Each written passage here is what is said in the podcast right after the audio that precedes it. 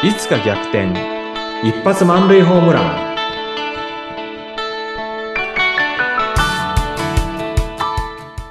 皆さんこんにちは。合同会社東きみなり事務所代表社員の東きみなりです。こんにちは、インタビュアーの山口智子です。ここまで東さんを支えた、企業で支えた4つのポイントをいろいろお話ししていく中で今日ラストですね、承認欲求についてちょっとさらに深掘っていきたいなと思うんですが、はい、ちょっと勇気がいります。そうですね。一番ね、最初のところで概要をいろいろお話しいただいた時も、まあ、承認欲求ってね、どうしてもなんかみんなネガティブな、自分を認めてみたいな感じで捉えちゃうけども、実はそれ、承認欲求あるんだってオープンにすると、逆に隠し事なくてなんか楽で自分のエネルギー源にもなるよねというようなお話もね、あったかと思そううんですでしたね。が、はい。はい。はい。でも、そもそも東さん、承認欲求についてはどんな風に今はお考えですか？承認欲求すごい強いと思いますよ。うん、うん、うん。多分私の周りの人もあの承認欲求強いっていうふうに思ってんじゃないかなと思うんですよね。ええ。うん。うん、あ、でも私も強いです。よかった。はい。仲間 ですね。うんはいありますね。子供の頃とかはいかがでしたか、今振り返ってみると、あの、褒められたい、私一人っ子だったんですよね。うんなので、やっぱり常に親の注目を浴びたいとか、それからクラスでも、あの、注目を浴びたいとか、それは常に思ってて、その気持ちはずーっと今まで続いてると思います。ごくわかります。私の場合のね、お話をずっとしてしまいますと、うんうんうん私は長女なんですけれども、はい。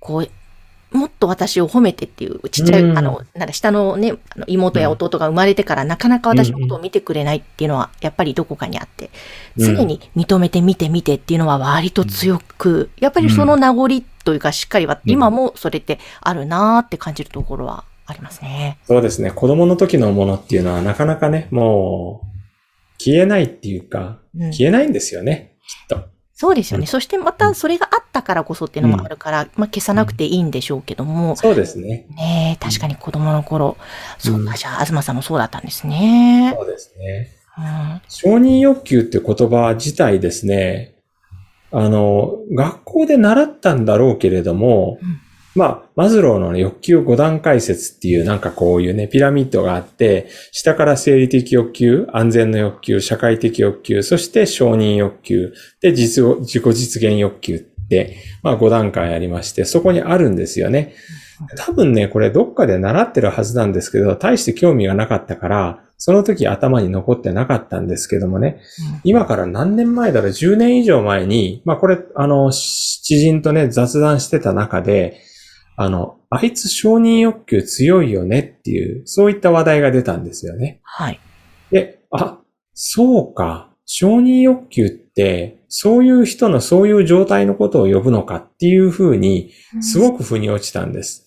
うん、うん。そうすると、自分の中で承認欲求って言葉が、なんか自分のボキャブラリーの中に入って、で、いろんなところで承認欲求っていう言葉が使われていることに気づいたんですね。はい。これがなんか、私の承認欲求との、なんだろう、正式な出会いみたいな感じでしょうかね。はあ、なるほど、なるほど。うんそれが、だからサラ、サラリーマン時代ということ？サラリーマン時代ですね。うんやっぱりしかもその、あいつはっていうような文脈ですから、はいい意味では語られてなかったですよね。うん、うん。その後何か、その承認欲求に関して、東さんの中でありましたか？変化だったり、捉えあり方のましたよ。なんか。ね、そういう、その承認欲、あいつし承認欲求強いよねみたいな感じで言われて、あ、強い強いっていうような、そんな会話で承認欲求とまたね、出会ってしまったんで、承認欲求ってなんかちょっと悪いものイメージがその時ついたんですよ。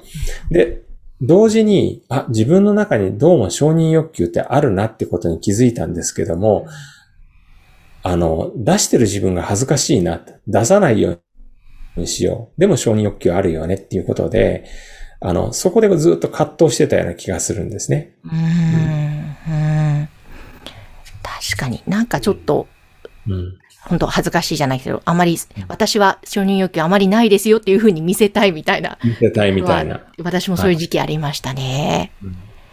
で、トーストマスターっていう、あの、団体なんですけれども、まあ、お互いをすごくね、こう認める、あの、文化っていうんですかね、あの、カルチャーがあって、例えば、あの、その日の霊会の中で、みんなの前でスピーチをした人をこうね、あの、認めるっていうんですかね。あの、まあ、褒めたり、褒める一個手前なんですけどもね。あの、こんなに頑張ってくれましたとか、それから霊界の中でこんな役目をしてくれましたって拍手とかっていうのがあって、それめちゃくちゃ快感なんですよ。はい。はい。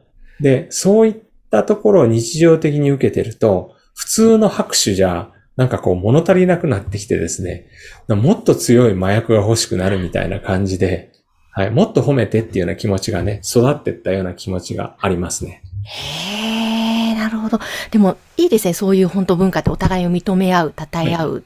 はい。絶対その方がいいですよね。なんか。それは本当にいいことだと思うんですね。ただなんかね、承認欲求を求めるスイッチが入ってしまうと、ちょっとなんか違うところに行ってしまって、なんか私自身の話で言うと、さらに多く認められたい、多くの賞賛を浴びたいっていう気持ちはあったなと。でも、同時にそれが自分を成長させるエネルギーになってたことも、あの、強いと思います。えーなんかその他にも、あこういうところ承認欲求だな、みたいに感じたものってありますか？ありますね。あの、やっぱりね、この非常にうまくできてるなと思うのが Facebook ですよね。うんうん。Facebook、まあ、あの SNS、Facebook だけじゃないんですけれども、SNS にはいいねっていうのがありますよね。コメントもある。うん。あれが数字で出てくるんですよね。はい。でそれで、なんか、あの、なんかこう数字で出てきたらね、なんかすごく満足があったり、あるいはないとすごくどうしてだろうって気にしてみたりとか、なんかそこに振り回されるようなところもあったりで、まあ、知人の中にはもうそれが嫌で Facebook やめてしまう方もいらっしゃるし、私はまだなんとか、逆になんかエネルギーとして使ってるのか、まだ Facebook で生き残ってるのかなって思いますね。ううんん。いや、確かにいいねの数は気になりますよね。いいねの数気になりますよね。うんうんうん。うんそしてやっぱ気にしすぎると今度疲れてくるから、バレるんですよね。ね、投稿しなくなったりとか、そんなことはい私も繰り返したりしてる時期ありましたが、はい。えでもどうですか？その承認欲求、ちょっとネガティブに捉えた時期から、うん。なんか、すごく嬉しいな、承認されると嬉しいな、でもっともっとっていう風な、ね、気持ちの変化もあったっておっしゃってましたけども、そうですね。うん、今はまた違うんですか、今は、あのー今ね、承認欲求をどう見てるかなんですけども、あのーこれはもう自分の中で、あの、組み込まれて切り離すことができないもんだっていうふうに捉えるようにしてます。で、あの、承認欲求をなくそうっていうふうにね、あの、思ったこともあったんですが、あの、60歳になってから、いろいろなね、自分の中で、あの、やめようと思ってやめられなかったものっていうのは、やめられないには、からには何か理由があるんだっていうふうに考えるようになって、その中の一つが承認欲求だったんですよ。はい。で、承認欲求のおかげで恥ずかしい思いもしたし、なんか、あの、失敗もしたし、いろんな、あの、予予想外のことっていうのが起きたんですけれども、それでも自分を成長させてくるエネルギーになったよなっていうことを考えると、もっとこの承認欲求を日陰者扱いするんじゃなくてうん、自分は承認欲求欲求があったからこそここまで来ることができたっていうことでね、じゃあ承認欲求とどんな風にお付き合いしようかっていうことを考えるようにしようっていう風に気持ちが変わりました。うわー、なんかすごい、すごいですね。承認欲求に関して、東さんの中でいろんな歴史があって、いろんな歴史があって、はい。で、割と今だからフラットな感じで見ることができてるような状態なんですかね。そうですね。これはもうあるもんだからっていうことで、そのまま受け入れるってことですね。わあ、でもその状態が一番なんか自分で、あ、いいよ、承認欲求あって OK って思うと、なんか自分も幸せですし、そうですね。周りもハッピーな感じがしますね。周りは相変わらずもしかしたら迷惑感じてるか。そこはわかんないですね。